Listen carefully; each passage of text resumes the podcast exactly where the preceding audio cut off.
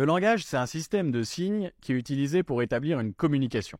Mais le problème, c'est que les animaux aussi communiquent entre eux et de manière très efficace. Les abeilles, par exemple, exécutent une danse pour indiquer où se situe le champ de pollen. Peut-on dès lors affirmer que les animaux possèdent un langage au même titre que nous? Descartes affirme qu'il y a une différence essentielle. Le langage animal n'est que l'expression de ses besoins corporels. Il ne parle que pour satisfaire son corps. La faim, la soif, éviter un danger ou se reproduire. D'ailleurs, pour dresser un animal à communiquer avec les hommes, on y arrive toujours grâce à des friandises. Certes, on a réussi à apprendre au bonobo Kanzi plus de 1000 signes, mais c'est toujours pour exprimer des besoins corporels finalement. Le philosophe Dominique Lestel affirme Les animaux peuvent parler, mais ils n'ont rien à dire. Ils expriment des besoins corporels. Ils ne racontent pas d'histoire et encore moins pour parler des choses abstraites comme on peut le faire en philo ou en science. Ce que nous pouvons rajouter à l'analyse de Descartes, c'est que lorsqu'un animal s'exprime, il s'agit plutôt d'un signal qui déclenche une action, mais cela ne déclenche pas un dialogue. Le singe vervé possède des cris spécifiques pour dire que le danger vient du ciel, ses congénères s'enfuient quand ils entendent le cri, mais cela ne crée pas une discussion. En résumé, pour Descartes, le langage humain est l'expression de notre esprit, alors que le langage animal est simplement l'expression du corps. Mais si l'être humain est un être de langage au sens fort, alors cela implique que le langage lui permet de se construire un monde. Le talent des grands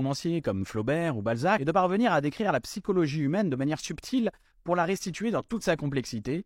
Et pour cela, ils doivent absolument maîtriser un large vocabulaire. C'est la raison pour laquelle le philosophe Wittgenstein dira les limites de mon langage signifient les limites de mon propre monde. Car une idée que je ne peux pas formuler dans le langage est une idée que je ne peux pas penser. On peut illustrer cette idée grâce au roman dystopique 1984 de George Orwell. L'auteur imagine une société totalitaire dans laquelle nous sommes surveillés en permanence par Big Brother. Le héros travaille dans un ministère qui s'occupe de supprimer certains mots pour créer une nouvelle langue, la novlangue, afin d'empêcher le peuple de développer une pensée complexe et personnelle qui pourrait les pousser à se révolter contre le système. Dans la novlangue, le mal n'existe plus. Il y a bon et un bon on vous enlève la possibilité même de penser le mal. Car si le mot n'existe plus, il devient très difficile de le penser. Et si le mal n'existe plus, bah, il n'y a plus aucune raison de se révolter contre ce système totalitaire. On peut constater ça même dans notre société. Pendant la guerre en Irak, les Américains parlaient de frappe chirurgicale quand ils faisaient exploser une bombe qui pouvait tuer de nombreux civils.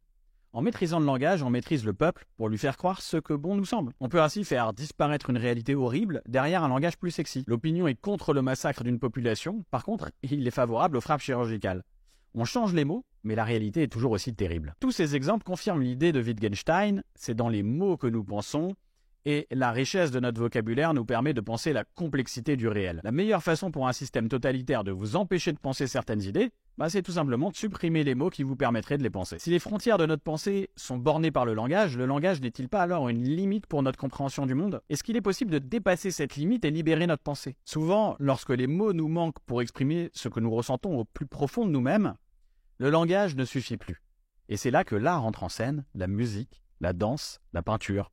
Mais c'est ce que nous verrons au chapitre suivant. Voilà, alors ces fiches vidéo que je suis en train de vous faire sont des résumés et si vous voulez être sûr d'avoir plus de 15 sur 20, vous pouvez vous procurer mon livre, La philo en mode serial thinker, qui vous explique tout en détail avec les meilleurs conseils de méthode. Le lien est dans la bio.